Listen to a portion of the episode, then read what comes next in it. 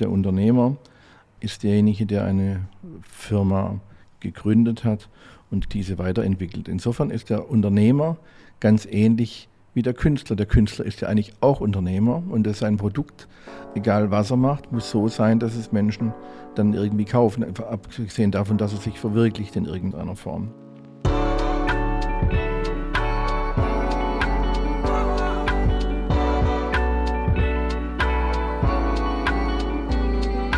Was mit Kunst? Ein Podcast von und mit Johann König.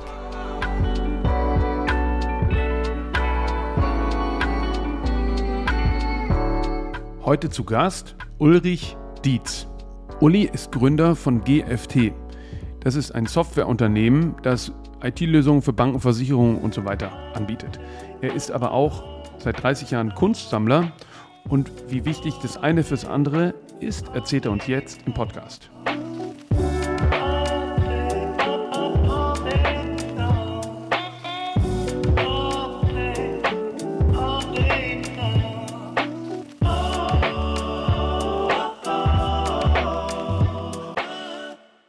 Uli, du bist jetzt seit über 30 Jahren Softwareunternehmer, also über eine Generation.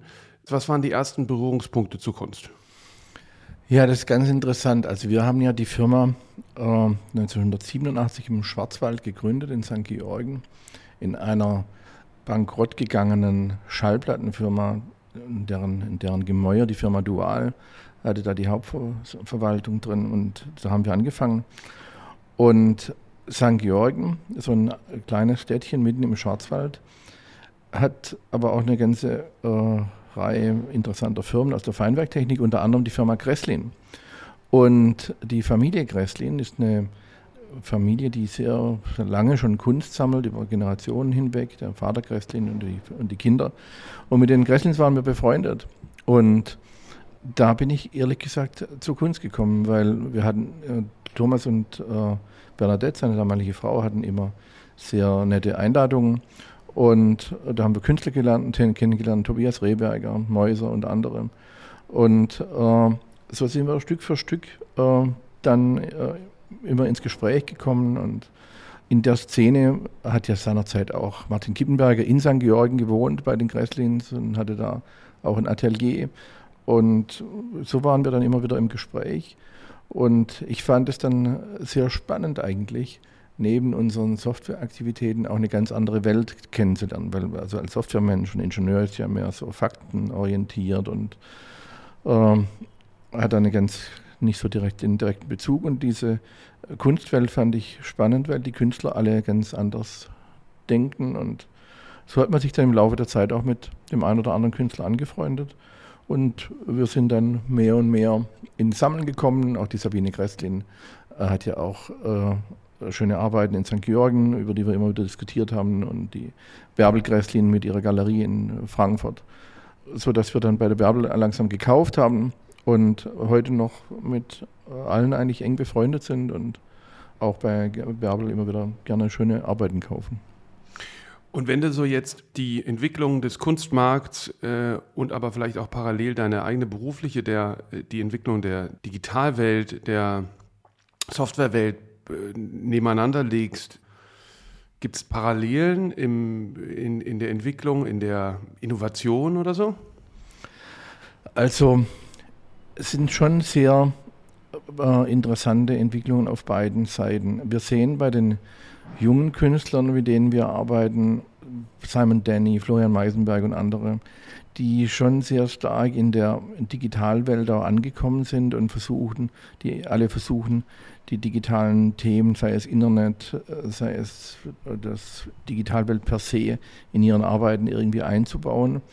Und auf der anderen Seite sehen wir natürlich auch, wie die digitalen Medien in die Arbeitsweise der Künstler äh, Einfluss gewinnt. Dass also mehr und mehr Künstler komplett digital auch arbeiten oder und da äh, auf dem Computer ihre Arbeit machen. Also das ist so die ganz interessante Entwicklung. Und auf der anderen Seite, seit über 20 Jahren äh, haben wir auch einen sehr guten Kontakt zum ZKM, Peter Weibel in äh, Karlsruhe, haben mit denen auch verschiedenste Projekte gemacht, auch eine Code-N-Veranstaltung mal in, in Karlsruhe. Und da sieht man natürlich, wie intensiv die Videokunst mit, den, mit der Digitalisierung heute sich entwickelt hat und wie sehr spannende Arbeiten heute entstehen, die früher natürlich mit unheimlichem Aufwand äh, in den ersten Phasen der Videokunst äh, möglich waren und heute ganz andere neue Themen da nötig sind. Und insofern verschwimmt da auch sehr viel. Und wir sehen das auch immer mehr in, in Projekten, die wir hier machen, dass Kunst und Digitaltechnik äh, einen fließenden Übergang geben. Ist äh, sowas wie NFT ein Thema für dich? Teilweise schon. Äh, jetzt im, im beruflichen äh, Umfeld weniger. Aber äh, wir schauen da natürlich schon ganz genau hin, was es da für Möglichkeiten gibt und äh, was wir da tun können. Beruflich oder als Sammler? Eigentlich mehr beruflich. Eigentlich mehr mhm. beruflich. In deine Kunstsammlung hast du jetzt noch keinen NFT aufgenommen? Nein, haben wir noch nicht. Nee. Mhm. Äh, beruflich ist es halt so, dass wir schauen, wie wir, äh, wir haben eine Firma, die entwickelt äh, neue Geschäftsmodelle für große Unternehmen und da müssen wir komplett frei denken. Da müssen wir komplett äh, frei denken, weil wir äh, basierend auf quasi äh, Geschäftsbasisideen, wie man die verwirklichen kann, wie man die mit digitalen Themen verwirklichen kann. Und da äh, beschäftigen wir uns natürlich mit, mit allen äh, Themen, die heute gang und gäbe sind. NFT ist, ist aber auch ganz andere. Augmented Reality und solche Themen, äh, die da ganz wesentlich sind. Und da fließen solche Ideen mehr ein. Du hast 2012 das erste Mal eine große Kooperation gemacht auf der CeBIT.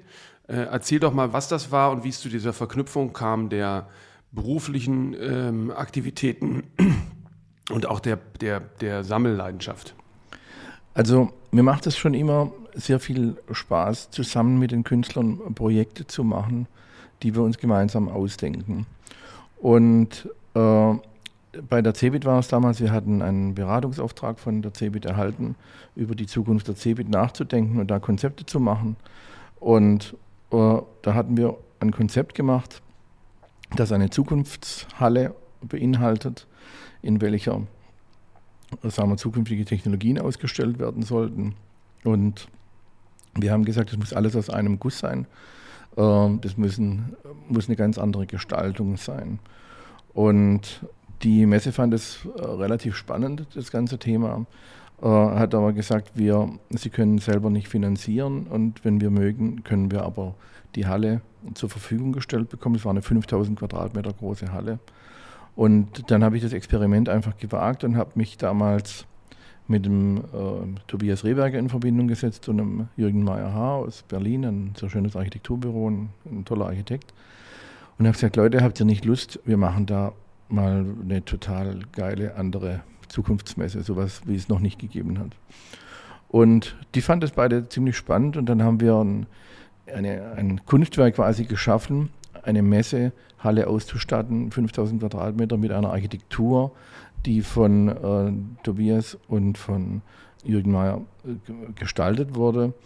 Und beide, sagen wir mal, äh, beide Stilrichtungen haben sich da vereint und das war eine, eine, eine tolle Sache. Also das muss man wirklich sagen, das hat auch sehr große Resonanz überall gefunden und äh, dass mal eine, eine, Messehalle nicht so langweilig ausgestattet ist, wie die meisten Messehallen sind, wo ein Stand nach dem anderen neben dem anderen steht, sondern dass es ganz anders ist. Ich habe mich auch ehrlich gesagt äh, davon der Art Unlimited ein bisschen äh, inspirieren lassen. Also, warum müssen Messehallen immer so komisch gestaltet sein? Man kann doch das auch viel, viel spannender machen. Das war das erste große Projekt. Wir haben dann ähm, eine sehr, sehr positive Resonanz gehabt, haben das dann viermal durchgeführt insgesamt. Und zum Schluss kamen 80.000 Besucher nur auf unsere, äh, in unsere Halle. Und wir haben mit weiteren äh, Gestaltern gearbeitet, mit Clemens Weißer aus München, mit Johanna Meyer-Grobrücke aus äh, Berlin und äh, immer wieder ganz anders alles gemacht. Und das waren tolle Projekte. Vor allen Dingen auch die Größe war mächtig. Wenn man sich das jetzt mal anguckt, ich glaube, die CeBIT gibt es gar nicht mehr. Die, ja. die rasanten Entwicklungen ähm, in dem Digital- und Softwarebereich, du erlebst jetzt ja nun seit 30 Jahren die beiden Welten. Die Kunstwelt hat sich äh, stark verändert äh, und ist viel globaler geworden. Die Preise ähm, haben sich natürlich nicht überall, aber bei den von dir genannten äh, Positionen schon doch auch verändert. Und es gibt immer so Zyklen, in denen immer so Erneuerung stattfindet. Ähm, wenn du das nebeneinander legst nochmal, wie empfindest du das? Also zum Beispiel, dass es jetzt die CeBIT nicht mehr gibt, aber die Art Basel noch immer. Äh, wer weiß, wie sich das jetzt weiterentwickelt alles. Was ist da dein, äh, dein, dein Blick drauf? Ja, ist ein interessanter Punkt. Also ich habe mich auch immer wieder mit äh, digitalen Kunstmarktplätzen beschäftigt und mir die Plattformen entsprechend angeschaut. Es ist schon ein großer Unterschied, äh, Kunst physisch zu betrachten, ob es jetzt äh, in den, bei euch in den Galerien ist oder auch auf der Messe auch die Gespräche zu haben und diese, diese Nähe zu haben, die, die Werke auf einen wirken zu lassen, als jetzt auf einem digitalen Marktplatz. Also das ist, das ist ähnlich wie wenn du mir ein PDF schickst, das ist zwar ganz schön, aber es ist doch, wenn man vor, dem, vor der Arbeit steht, ein ganz anderer Punkt. Also deswegen wird wahrscheinlich das auch noch viel mehr bleiben, während die, äh, die Messen dieser Art sich einfach überlebt haben. Man muss ja auch dazu sagen, wir haben, früher hat man die, diese Digitalmessen gehabt, da war die CeBIT war eine ganz tolle Sache, sind ja, was weiß ich, eine Million Menschen auf die CeBIT innerhalb einer Woche gekommen, war der Wahnsinn. Äh, und dann in den Nullerjahren sind diese ganzen Konferenzen entstanden, die DLD in, in München und Pioneers Week und wie die alle heißen. Um, um die oh, ganzen, äh, und dann South by Southwest in, in, in, Texas und so weiter. Und die sind eigentlich auch jetzt schon wieder tot, weil die gleichen Speaker auf der ganzen Welt immer überall das Gleiche erzählt haben, mehr oder weniger. Und die Leute gemerkt haben, ich muss jetzt nicht nach Texas reisen, äh, insbesondere im Jahr der Pandemie. Es ist eigentlich praktischer, wenn ich mir das zu Hause angucke. Den Speech kann ich dann, wenn es langweilig ist, kann ich dann auch was anderes nebenher tun. Das heißt, diese Form von Formate sind jetzt schon wieder quasi mehr oder weniger obsolet und wir werden jetzt wahrscheinlich in nächster Zeit auf hybride Formate gehen, äh, die einerseits digital sind, aber äh, vielleicht teilweise dann doch äh, physisch da sind. Also das in, in unserer Digitalwelt wird das, wird das so sein. Ungeachtet dessen denke ich, dass die physischen Messen in der Kunstwelt bleiben werden. Vielleicht äh, ein hybrides Teilformat auch haben werden in der Zukunft, das kann durchaus sein. Aber die Begegnung an, bei einer Kunstmesse, äh, der Austausch, der persönliche und natürlich auch die Werke direkt zu sehen, das kann man nicht digitalisieren. Insofern ist natürlich für die Kunstszene jetzt eine interessante Herausforderung, wie geht man mit, den, mit dieser hybriden Welt in Zukunft um, um das eine trotzdem so interessant zu gestalten, aber das andere vielleicht auch in irgendeiner Form zu machen. Das, das würde ich sagen, ist wert, darüber gut nachzudenken. Worauf ich noch gerne ein bisschen eingehen würde, ist Arbeiten aus deiner Sammlung, die so Abschnitte sind, ähm, die irgendwie so weiß ich nicht, besondere Lebensabschnitte markieren. Also ich kann mir vorstellen, dass zum Beispiel ein Schlüsselwerk ist ähm, das doppelte Auto von Alicia, ähm, weil das ja auch eine ziemlich verrückte Angelegenheit ist, eine, eine äh, sag ich mal, zwei Skulpturen zu kaufen, die aus ähm, zwei Autos bestehen. Vielleicht willst du das mal erzählen. also ähm, ich will mal sagen, unsere Sammlung hat sich ja entwickelt einerseits aus den Künstlern der 80er Jahre, sei es jetzt ein Günter Förg zum Beispiel. Wir haben sehr stark am Anfang mit äh, Günter Förg uns auseinandergesetzt. Dann Mäuser, Albert Oehlen und äh, diese Künstler. Und hat sich dann entwickelt auf der anderen Seite in, äh, zu Tobias Rehberger und äh, Hekyu Young und, und, und, diese Künstler, die, die ich auch sehr schätze. Und in den letzten zehn Jahren, eigentlich äh, seinerzeit ab, ab der Ausstellung vom, vom Hamburger Bahnhof, die Alicia hatte, äh, auch intensiv mit Alicia Quade, die ich sehr schätze, weil sie sich unheimlich weiterentwickelt und auch mit äh, den Fragen der Zeit und äh, zukünftigen Dimensionen und, und, solchen Dingen auseinandersetzt, was mich auch äh, immer sehr beschäftigt. Und da war es einfach natürlich sehr lustig mit dem Nissan-Projekt, das ich äh, super fand äh, und ich zu, zu, Alicia damals gesagt habe, also das finde ich eigentlich spannend und ich denke, ich habe eine gute Heimat. Erstens brauchst du, glaube ich, bald mal ein neues Auto, so wie der Nissan aussieht. Und äh, dass wir eine gute Heimat haben, ich habe eine Garage, wo wir die reinstellen können. Und dass es einfach diese, diese Parallel- äh, dieses Paralleluniversum, das ihr da geschaffen habt, dass es eine schöne Sache ist und äh, dass mir das einfach Spaß, Spaß gemacht hat. Das fand ich äh, eine ganz, ganz schöne Sache. Und da haben wir den Nissans eine neue, neue Heimat gegeben und haben da miteinander ein Projektchen gemacht. Das macht mir auch immer am meisten Spaß, muss ich ehrlich sagen.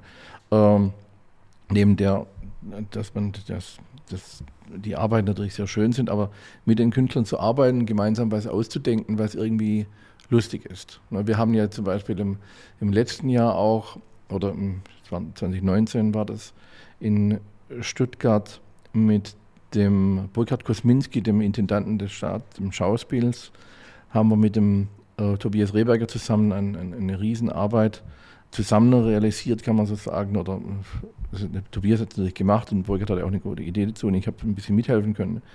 Eine Probegrube nannte sich das, ein 70 Meter langes ähm, Kunstwerk, die Grube des Stuttgart 21 Bahnhofes reflektiert und dann aber nach oben äh, im Prinzip dargestellt wurde auf, vor dem Schauspiel, das begehbar war. Da sind dann tausende von Leuten innerhalb von sieben Wochen rumgelaufen. Also solche, solche Projekte mit ins Leben zu bringen, die, die ohne, sagen wir, Partner nicht möglich sind, wo man überlegen muss, wie finanziert man sie und wie, was macht man danach mit den Projekten, wie kann man es dokumentieren und so weiter. So ein, das finde ich eigentlich mit am spannendsten, weil man dann gemeinsam mit den Künstlern arbeiten kann und alle sich gegenseitig so ein bisschen befruchten können. Ich kann als Unternehmer da das eine oder andere dann vielleicht auch möglich machen, was vielleicht nicht so möglich ist. Hans Ulrich Obrich hat ja neulich mal in deinem Podcast die unrealisierten Projekte, über die unrealisierten Projekte gesprochen. Und ich denke, man muss viel mehr gucken, dass man Möglichkeiten findet, solche unrealisierte Projekte realisierbar zu machen. Und da braucht es einfach manchmal ein paar Leute, die Lust haben, an solchen Dingen mitzuarbeiten und sagen, man muss mal immer wieder anders denken. So wie die Künstler dann und die Intendanten in ihren Welten denken, muss man dann vielleicht auch über Finanzierungsmöglichkeiten nachdenken, die halt auch ein bisschen um die Ecke sind. Und dann kann man aus einem unrealisierbaren Projekt ein realisierbares Projekt machen und hat viel Spaß dabei. Wenn du jetzt so äh, nach links und rechts guckst von Weggefährten aus der Wirtschaft oder auch anderen äh, äh, Aufsichtsräten, Vorstandsvorsitzenden, äh, ähm, wie stark ist der Kunstmarkt oder das Sammeln noch eine Nische, wenn du jetzt so in die Wirtschaft schaust? Also ich denke, es kommt immer auf die Unternehmerpersönlichkeiten an, weniger auf Manager. Man muss hier unterscheiden, der Manager ist der Angestellte äh, Mitarbeiter eines Unternehmens, der das Unternehmen leitet. Der Unternehmer ist derjenige, der eine Firma gegründet hat und diese weiterentwickelt. Insofern ist der Unternehmer ganz ähnlich wie der Künstler. Der Künstler ist ja eigentlich auch Unternehmer und sein Produkt, egal was er macht, muss so sein, dass es Menschen dann irgendwie kaufen, abgesehen davon, dass er sich verwirklicht in irgendeiner Form. Also der Künstler und der Unternehmer sind sich ganz ähnlich, weil sie Dinge tun müssen, für die es entsprechende Abnahmen gibt, während der Manager mehr das Unternehmen äh, leitet und weiterentwickelt, aber das Unternehmerische dann in der Regel doch nicht so in seinen Genen hat. Äh, um jetzt zu sagen, was, was machen die in der Kunst? Also es gibt natürlich mancher Manager, der eine Kunstsammlung weiter fortführt, wie man das bei der Deutschen Bank gesehen hat über Jahre hinweg, auch die äh, Landesbank Baden-Württemberg die große Sammlung haben, Daimler hat äh, große Sammlungen. Das wird dann im, bei solchen Firmen im Laufe der Zeit institutionalisiert, sodass es da Kuratoren gibt, die das weiterpflegen. Dann gibt es ein Budget pro Jahr. Äh, ich denke, bei einer Bank hat es auch finanzielle Hintergründe, dass man sich mit dem Thema beschäftigen möchte. Auf der anderen Seite gibt es viele Unternehmer. Ich möchte nur Mark Kemmler aus äh, Tübingen nennen, ein ganz äh, toller Unternehmer, dem, der aus Leidenschaft Kunst sammelt und das ein wichtiger Bestandteil ist. Bei uns ist es so, dass wir, die Kunst hat zweierlei Hintergründe. Zum einen finden wir es unheimlich spannend und es macht sehr viel Spaß mit den Künstlern zu arbeiten. Zum Zweiten äh, hängen viele der Arbeiten unserer Sammlung in den Räumlichkeiten, insbesondere von, von GFT in, in Stuttgart, in Frankfurt und teilweise in Spanien, sodass die Mitarbeiter mit Kunst mehr leben können. Wir, also wir, unser Ziel ist es, den Mitarbeitern schöne Arbeitsplätze zur Verfügung zu stellen, denen sie sich wohlfühlen. Und wenn da schöne Kunst drin hängt, ist das natürlich eine, eine schöne Sache. Und das hat natürlich der ein oder andere Unternehmen auch als, als Hintergrund. Was ein Punkt ist, der viel zu wenig betrachtet wird, ist, dass in der heutigen Zeit redet man ja viel über Disruption. Man muss sich über neue, wie geht es weiter mit der Digitalisierung, wie geht es weiter mit zukünftigen Geschäftsmodellen und solche Dinge. Und ich denke, dass die Kunst, das Auseinandersetzen mit Kunst, mit Künstlern, mit Arbeiten, da sehr interessante äh, Aspekte mit sich bringt, die einem Augen öffnen kann, wie man an Themen rangeht. Und insofern halte ich es eigentlich als eine ganz wichtige Komponente in der Innovationsentwicklung heute, in der Zukunft und teilweise auch in der Vergangenheit schon. Also wie kann man anders denken? Und darum geht es eigentlich, wenn man neue Geschäfte entwickelt. Tobias Rehberger hat es mal gesagt, dass wir mal ein Gespräch hatten. Äh, naja, aus ein Hammer muss ja nicht unbedingt nur dazu da sein, dass man einen Nagel damit reinhaut in die Wand. Man könnte einen Hammer ja auch essen und ihn als Beilage zu einem Gericht machen. Dann haben wir gesagt, wie meinst du denn das? Er sagt, naja, indem man einfach den Hammer mit, mit einer Feile die, die Späne äh, äh, abfeilt und dann hat man nur noch einen kleinen Haufen von Spänen und das packt man in ein Gericht rein und dann äh, hat man da äh, eine Beilage für ein, für ein Gericht. Nun weiß ich jetzt nicht, ob das so schmackhaft ist, aber sagen wir mal so, man muss einfach mal gelegentlich anders denken und da tun sich die meisten Leute heute ja unheimlich schwer, anders zu denken, neu zu denken, mal losgelöst von den herkömmlichen Prozessen zu denken. Ich bezeichne das in, in der Arbeit, die wir gerade haben, als X-Dimensions, also in neuen Dimensionen zu denken und nicht nur linear, auch die, die Innovation linear fortzuführen. Lisa Rendell beschäftigt sich damit, eine Physikerin aus, äh, von Harvard aus Boston. Also die, die sagt, es gibt äh, viel mehr Dimensionen als die, die wir heute kennen. Äh, X Dimensions. Und diese Dimensionen sieht man aber nicht. Und so ist es auch mit der Kunst. Also, viele Künstler denken ganz anders und wenn man sich dieser Denkweise öffnet, dann bekommt man vielleicht für das Geschäftsleben ganz neue Inputs und kann ganz neue Geschäfte machen, auf die sonst die Wettbewerber oder andere nicht so kommen. Und das ist eigentlich das Spannende. Und äh, ich denke, viele Unternehmer müssten sich viel mehr mit dem auseinandersetzen. Das ist aber mehr, als jetzt ein schönes Bild an die Wand zu hängen und zu sagen, jetzt wir machen auch Kunst. Mhm, Dann kann ich auch ein mhm. Poster kaufen. Ja, wobei ich finde ja interessant, dass gerade äh, zum Beispiel die Digitalunternehmer, mit denen wir zu tun haben, also zum Beispiel in beiden Fällen jetzt auch, um bei Alicia zu bleiben, Andreessen Horowitz und Mike Krieger, der Instagram-Gründer, sich eher dann, oder auch Mark Zuckerberg, äh, also mhm. die beiden hier, Andreessen Horowitz und, und äh, Mark Krieger, haben Alicia Quader gekauft und haben, glaube ich, da die konzeptuelle und aber auch sinnliche Auseinandersetzung und Facebook war dann Katharina Grosse. Also das ist ganz oft eher einfach auch eine Form von Inspiration ähm, auf einer ähm, erweiterten Dimension ist. Also bei Marc, äh, bei den Facebook-Leuten weiß ich nicht, bei Marc Andresen, äh, den ich zufälligerweise auch kenne, äh, weiß ich sehr wohl. Die lassen sich genau wie ich gerade gesagt habe auch inspirieren, weil sie natürlich sehr viel Geld investieren müssen in die richtigen Unternehmen. Das ist eine Venture-Kapital-Firma, Andresen Horowitz. Ähm, und die müssen die richtigen Firmen finden. Und was sind jetzt die richtigen Themen? Das ist ja eine, die große Frage als Venture-Investor. Und da über den Tellerrand rauszugucken und vor allen Dingen sich selbst die Fähigkeit zu eröffnen, über den Tellerrand rauszugucken, dass man dann Themen erkennt, die äh, in, in der Zukunft spannend sind. Das ist ja die große Aufgabe und, und sich davon Künstlern inspirieren zu, lassen. Und da finde ich Alicia wirklich auch äh, beispielgebend und übrigens auch Heki Yang, äh, die beide ganz anders denken. Äh, das ist da bestimmt ein, eine, eine gute Möglichkeit, da neue Inspirationsquellen zu finden, die zudem noch äh, wunderschöne Arbeiten sind, abgesehen davon, die man anschauen kann und mhm. sich damit erfreuen kann jeden Tag. Also ich habe zum Beispiel bei uns, das, du erinnerst dich noch von Alicia, das gebogene Rennrad ähm, im, in der Eingangshalle ja. stehen, immer wieder und äh, keine Arbeit äh, oder äh, wenige Arbeiten haben so viele äh, interessierte Betrachter und äh, fragen sich, was haben die da gemacht? Ist das ein altes Rennrad, das du verbogen hast beim Unfall oder mhm. so weiter? Äh, und ähm, da kann man den, sich dann mit den Leuten auch unterhalten und sagen, übrigens ist es eine unheimlich handwerkliche, neben der Kunstwerk, eine handwerkliche Arbeit ein Fahrrad so hinzubiegen. Und das sind also viele schöne Dinge, die die Künstler da auch machen, die man immer schön betrachten kann. Ja, aber ich finde auch, was, was du sagst, total richtig ist, dass Künstler an sich die ultimativen Unternehmer sind, weil sie gehen, sie müssen innovativ sein, sie gehen große Risiken ein, sie kämpfen oft gegen Widerstände und sie sind am Ende sich selber verantwortlich. Ne? So ist es. Sie müssen äh, sich weiterentwickeln, so wie eine Firma sich auch permanent weiterentwickeln muss, um zu schauen, was kann ich tun, einerseits damit sie sich verwirklichen, um, man kann nicht Mainstream äh, machen, das äh, Leute, die Bilder malen, gibt es Millionen auf der Welt und äh, wenige werden gekauft.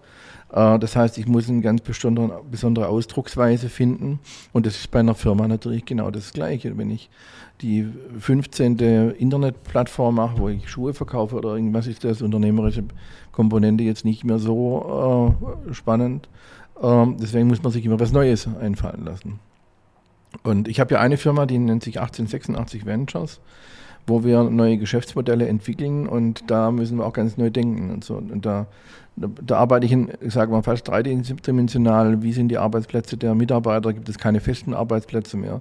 Damit die permanent quasi auch in, in der Welt denken, dass es keine, nichts Undenkbares gibt sozusagen. Und das macht auch sehr viel Freude, aber ist natürlich äh, auch in der Nähe der Künstler, weil der Künstler muss ja auch immer ganz nach vorne denken und ganz neue äh, Wege gehen.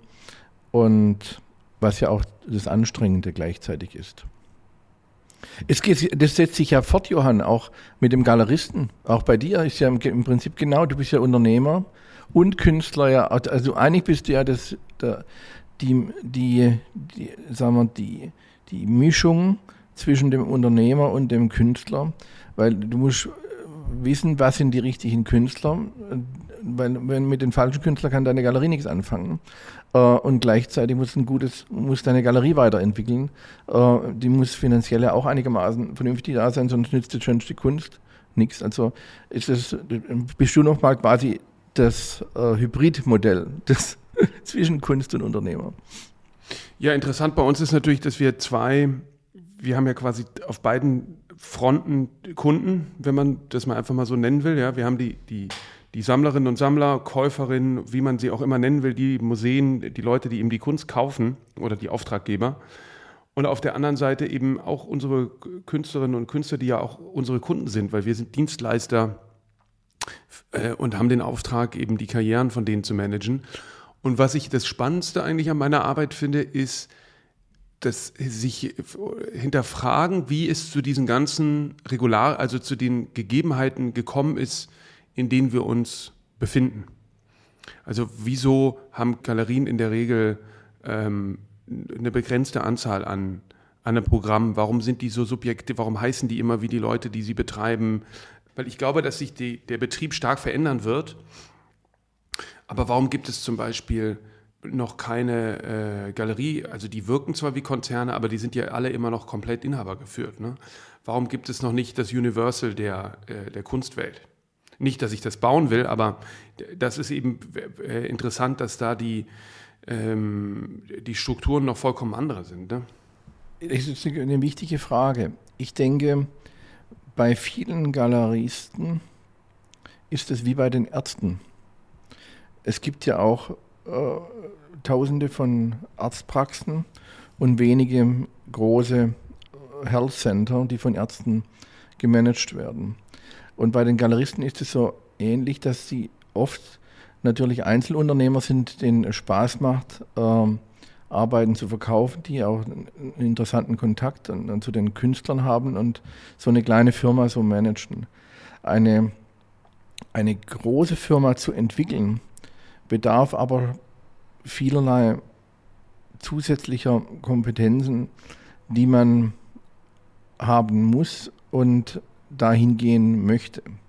Das heißt, ich muss äh, dann in der Lage sein, die richtigen Mitarbeiter einzustellen. Ich muss, ich sage immer, ich muss, ich muss persönlich in der Lage sein zu sagen, ich stelle Leute ein, die besser sind in manchen Kompetenzen, als ich es selbst bin, weil die das Unternehmen nach vorne bringen.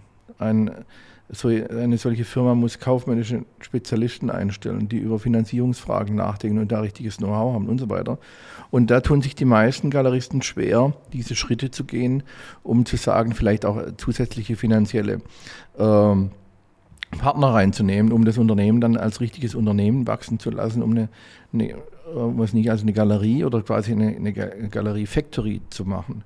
Äh, und diese Schritte zu gehen, ich glaube, das haben wenige ich denke, du bist da auf dem, vielleicht auf dem Weg dazu, je nachdem. Man muss es aber wollen. Ich, ich habe oft, da ich mit vielen Startup-Unternehmern rede, sage ihr Leute, ihr müsst wissen, was ihr denn eigentlich wollt. Wollt ihr ein Ingenieurbüro sein, äh, wo es euch Spaß macht, mit was weiß ich, mit 10, 20 Leuten zu arbeiten und ihr viel Freude daran habt? Oder wollt ihr ein, eine richtig große Firma aufbauen, die dann die Verantwortung da für viele hunderte Mitarbeiter an verschiedenen Standorten wo große Dinge gedreht werden. Das müsst ihr euch für euch persönlich überlegen. Das ist eine ganz wichtige Lebensfrage, wenn man Unternehmer ist. Und so ist es, glaube ich, bei Galeristen auch so. Will man eine kleine, kuschelige Galerie haben mit der Verantwortung für, was weiß ich, drei, vier, fünf Leute?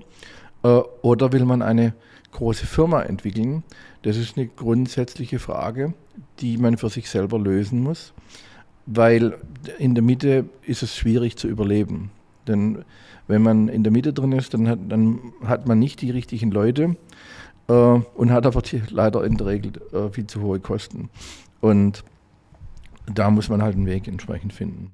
Wenn man sich jetzt Gagosian anschaut, das ist ja eine ganz klassische Wachstumsgeschichte. Ich kenne gar keine Galerie, die so konzipiert ist wie ein, wie ein Startup quasi mit äh, Konzept und dann Finanzierungsrunden und ähm, man fragt sich ja dann eigentlich, warum auch? Die, die Kunstwelt und der Kunstmarkt ist, äh, habe ich manchmal den Eindruck, ein bisschen wie so eine Parallelgesellschaft. Ist sie richtig so, dass die Künstlerinnen und Künstler das nicht ähm, in erster Linie tun, sich fragen, okay, was fragt, wonach fragt der Markt? Aber ich glaube, dass die Arbeitsweise im Kunstmarkt immer noch nicht besonders, äh, ich sag's mal, kundenorientiert ist. Ja, Kunden bei den Künstlerinnen und Künstlern und aber auch Kunden bei den, bei den Auftraggebern und Käufern. Absolut. Ja. Ja, woran woran äh, glaubst du, liegt das? Dass sich die Galeristen da noch keine Gedanken drum gemacht haben. Auch die Kundenpflege. Ne? Also die digitalen Möglichkeiten, die heute da sind, mit den Kunden in Kontakt zu kommen und in Kontakt zu bleiben, wird ja von den wenigsten Galerien wahrgenommen. Äh, zum einen. Ich glaube, dass die, der Galerist ist nach wie vor mehr der Handwerker als jetzt der, der sagen wir, der, der Industrie, der Industriebetrieb. Vielleicht ist aber auch ganz schön, vielleicht braucht, vielleicht braucht die Welt es auch gar nicht, Industriebetriebe als Galerien. Und auf der anderen Seite kann man es auch mal ausprobieren. Also ich sehe ehrlich gesagt keinen großen Unterschied zwischen einem großen Familienunternehmen, es gibt in Deutschland viele davon, die Milliardenunternehmen sind, und einer Galerie. Eine Galerie kann aus meiner Sicht durchaus wie ein normales Unternehmen betrieben werden. Also GFT hat jetzt knapp 7000 Mitarbeiter ähm, und ich wüsste jetzt nicht, wenn wir sagen wollen, wir machen, wir machen eine Galerie, könnte man das durchaus äh, ohne weiteres machen. Man muss es nur tun. Man, muss, man braucht Galeristen, die kann man auch anstellen, die dann äh, die künstlerische Arbeit äh, machen und, und diese Dinge tun. Andererseits, man, es bedarf immer den, die Leidenschaft auch des, des Galeristen, der sowas tut. Aber ich kenne mal durchaus, es gibt ja auch angestellte Galeristen. Ne? Ja, interessant. Wenn du jetzt, wie, was siehst du, wenn du jetzt mal eine Prognose abgeben würdest, wie sich der, der Kunstmarkt ähm, verändern wird? Weil ich sehe von meiner Arbeit, dass das Wichtigste eigentlich ist, dass wir unseren Künstlerinnen und Künstlern gegenüber gute Arbeit leisten und das heißt aber eben auch über genügend Ressourcen verfügen, deren Ideen und Projekte umsetzen zu können. Und das bedarf ähm, einer gewissen Geschäftstüchtigkeit, weil ähm, es ist ein bisschen wie beim, beim Filmemachen, je mehr Budget zur Verfügung steht, desto verrückter werden die Projekte. Und das muss alles finanziert werden und dafür muss man eben auch entsprechend ähm, Umsatz generieren. Was ja auch das ist, warum, man, ich, warum ich das mache. Was ich mache, ist, um äh, Künstlerinnen und Künstlern dabei zu unterstützen, ja. Kunst zu realisieren. Und wenn du jetzt die Entwicklung ähm, im, im, Digitalen äh, in der vergangenen Jahre anschaust und jetzt einen Ausblick wagen würdest in die, in die Zukunft des, der, der, der Kunstwelt, was siehst du da? Also ich denke, die ähm, kleinen Boutique-Galerien wird es auch äh, nach wie vor geben, insbesondere auch die, die regionalen, also länderspezifischen Galerien. Ich kann mir aber gut vorstellen, aufgrund der globalisierten Welt, in der wir uns heute bewegen, das heißt, eine Galerie kann genauso gut, wie du äh, weißt, in, in London, New York, äh, Tokio und, und Hongkong sein oder Moskau und in Shenzhen zum Beispiel, wird es, glaube ich, schon auch sehr große Galerien geben, die weltweit aktiv sind und auf das Know-how einer weltweiten Organisation zugreifen können. Das wird, nicht viele sein, aber ich gehe davon aus, dass es ein, zwei in den nächsten äh, zehn Jahren geben wird, sagen wir mal bis 2030, die auf diese Art und Weise tätig sein werden. Weil, ich sage mal, eine Galerie König, wenn, wenn sie das wollte, denn könnte ja auf der ganzen Welt tätig sein. Äh, in Amerika, in Asien äh, und in Europa. Und diese Vorteile einer weltweiten Organisation, also weltweites Künstlerscreening, weltweite Kunden äh, und all das entsprechend zu nutzen. Und äh, da wird es meines Erachtens schon zwei, drei geben, aber nicht so viele, weil der Markt ist auch nur begrenzt, muss man aussehen. Also die, der Kunstmarkt unterläuft ja auch sehr starken Zyklen. Ne? Also wenn die Wirtschaft gut läuft, dann kaufen in der Regel Menschen mehr Kunst. Und wenn die Wirtschaft schlechter ist, das hat man ja bei den letzten Rezessionen auch gesehen, dann geht der Kunstmarkt sehr stark zurück. Und ein Unternehmen per se, insbesondere wenn es an der Börse ist, benötigt natürlich möglichst eine, eine kontinuierliche positive Entwicklung. Und wenn es dann so starke Rückschläge gibt, ist für äh, Unternehmen natürlich nicht ganz so attraktiv. Deswegen muss man schauen. Ne? Jetzt äh, geht überall der, die, die Idee der Inflation um. Was glaubst du, was wird das für eine Konsequenz haben für den Kunstmarkt? Ich glaube, dass das eher positiv für den Kunstmarkt ist, weil die Menschen in Kunst investieren werden, in dingliche Dinge. Zumal es ja auch in der Anlageform ist. Es gibt ja mehrere äh, Käuferschichten. Das eine sind die Käufer, die Kunst kaufen, weil sie ihnen Spaß macht und schönes, eine schöne Arbeit kaufen. Der andere ist der Investor und der Investor äh, überlegt sich, wie ist sein Asset-Mix und da, wenn ihm Kunst Spaß macht, und wird er mit Sicherheit in Kunst äh, heute investieren. Kunst kann man ja auch als ganz normal als Investment betrachten. Ich mache einen, einen Mix von verschiedenen Künstlern mit äh, und so wie ich ein Portfolio von Aktien habe, kann ich mir auch mit, mit Künstlern ein Portfolio zulegen und kann das unter vollkommen äh, Asset Investment äh, äh, Gesichtspunkten betrachten. Wird ja übrigens auch gemacht. Es gibt ja auch Kunstfonds, die genauso vorgehen. Und, und welche Rolle spielt das für dich? Für mich spielt es eigentlich eher eine nachgeordnete Rolle, ehrlich gesagt. Wir haben noch nie eine Arbeit verkauft. Und ich freue mich eigentlich, wenn sich die Künstler gut entwickeln, aber wir haben auch einige Künstler, die, die schöne Arbeiten gemacht haben, aber die sich jetzt in den letzten Jahren nicht so toll entwickelt haben, was die die Wertsteigerung betrifft, aber ich finde es jetzt eigentlich nicht so dramatisch. Ich finde die Arbeiten trotzdem sehr schön. Aber im Blick behältst du es schon, auch wenn es nicht das Primärinteresse ja, ist. Ja, aber ich hatte gerade in letzter Zeit hatten wir ein paar Gespräche, da hatte ich Empfehlungen bekommen von Künstlern, Arbeiten zu kaufen, die sich sehr dramatisch äh, positiv entwickeln und aber da mich der Künstler per se nicht so interessiert und ich die Arbeiten auch nicht so mein sind, haben wir da jetzt nicht gekauft. Nur aus reinen äh, Investment-Gesichtspunkten kaufen wir eigentlich in der Regel nicht. Mhm. Wie schwierig ist es eigentlich, ähm, überhaupt Zugriff dann auf die Sachen zu bekommen? Naja, eigentlich nicht so. Ich meine, wir kaufen ja auch immer wieder auf der ganzen Welt. Äh, in Amerika, in, äh, in, Europa arbeiten. Ich denke, im, Lau im Laufe der Zeit wissen die Galerien, wie sie mit Sammlern umgehen können. Und es ist ein, ein bidirektionales Verhältnis, dass der Galerist weiß, was er von, mit einem Sammler hat, der langfristig denkt oder wenn er ein Sammler äh, mehr investmentorientiert ist, dann kann er überlegen, wenn man jetzt eine gute Arbeit gibt. Ja. Aber du merkst schon, dass du Zugriff äh, auf Sachen hast, auf die andere vielleicht keinen Zugriff haben. Ich habe schon den Eindruck, ja, gelegentlich. Und musste, hat sich das verändert? Muss man sich sozusagen, musstest du dich da beweisen?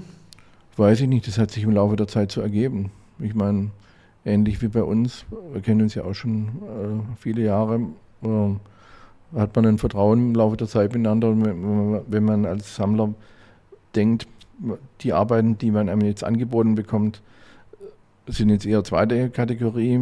Dann kann man sich ja immer noch überlegen, ob man die kauft oder nicht. Aber auf der anderen Seite, wenn man ein gutes Verhältnis zu Galeristen hat, äh, kriegt man im Laufe der Zeit ja auch gute Arbeiten angeboten.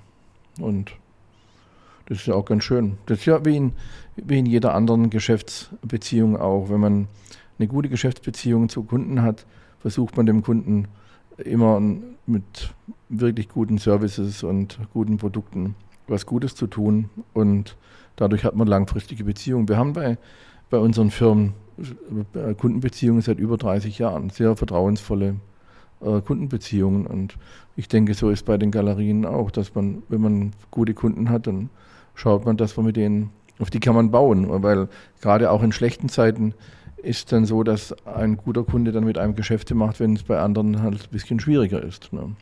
Und bei einer Galerie denke ich auch, wenn man, wenn, wenn der Kunstmarkt mal nicht so gut ist und man hat ein paar gute Sammler, dann kaufen die halt vielleicht trotzdem auch in schwierigen Zeiten und dann hilft einem das dann auch über, über den nächsten Berg zu kommen. Glaubst du, der, der Kunstmarkt und die Galerienlandschaft würden davon profitieren, sich mehr als Teil der Wirtschaft äh, zu sehen? Ich denke, die Denkweise kann schon nicht schaden. Ich denke vor allen Dingen, dass, ich sage mal so, es wäre interessant, es wäre auch wichtig für die Politik, die den Kunstmarkt als Teil der Wirtschaft zu sehen, als wichtigen Teil der Wirtschaft, in vielfacher Hinsicht, in vielfacher Hinsicht.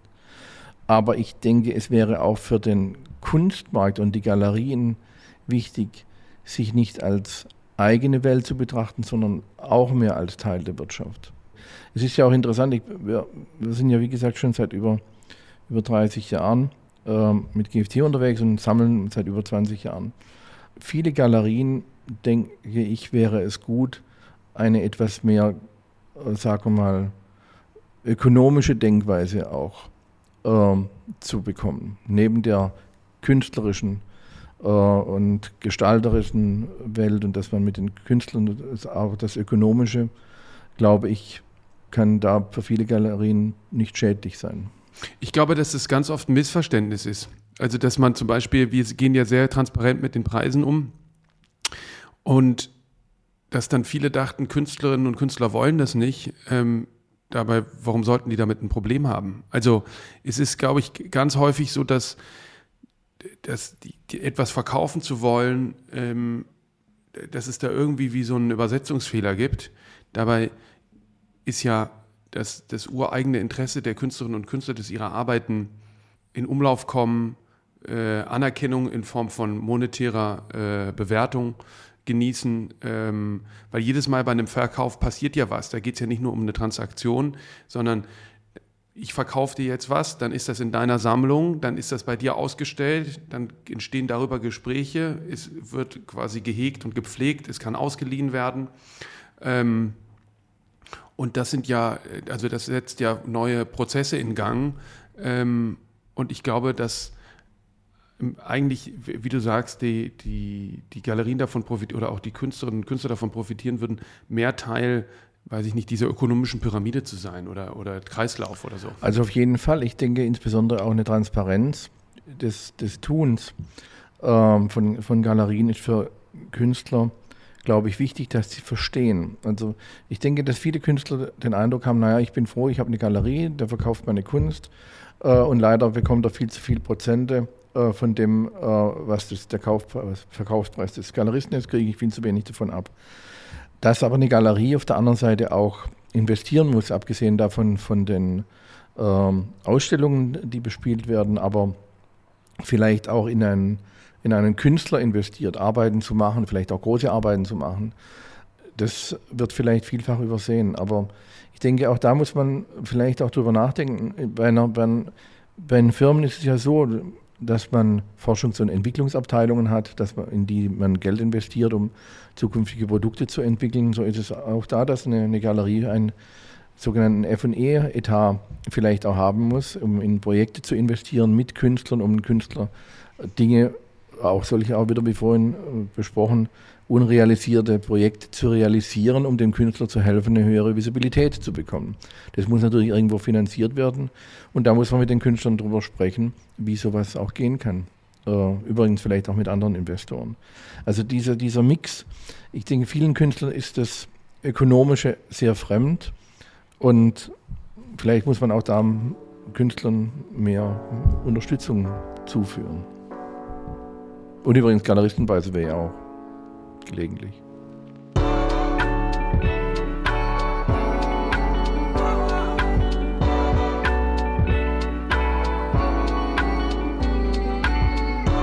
Was mit Kunst? Ein Podcast von und mit Johann König.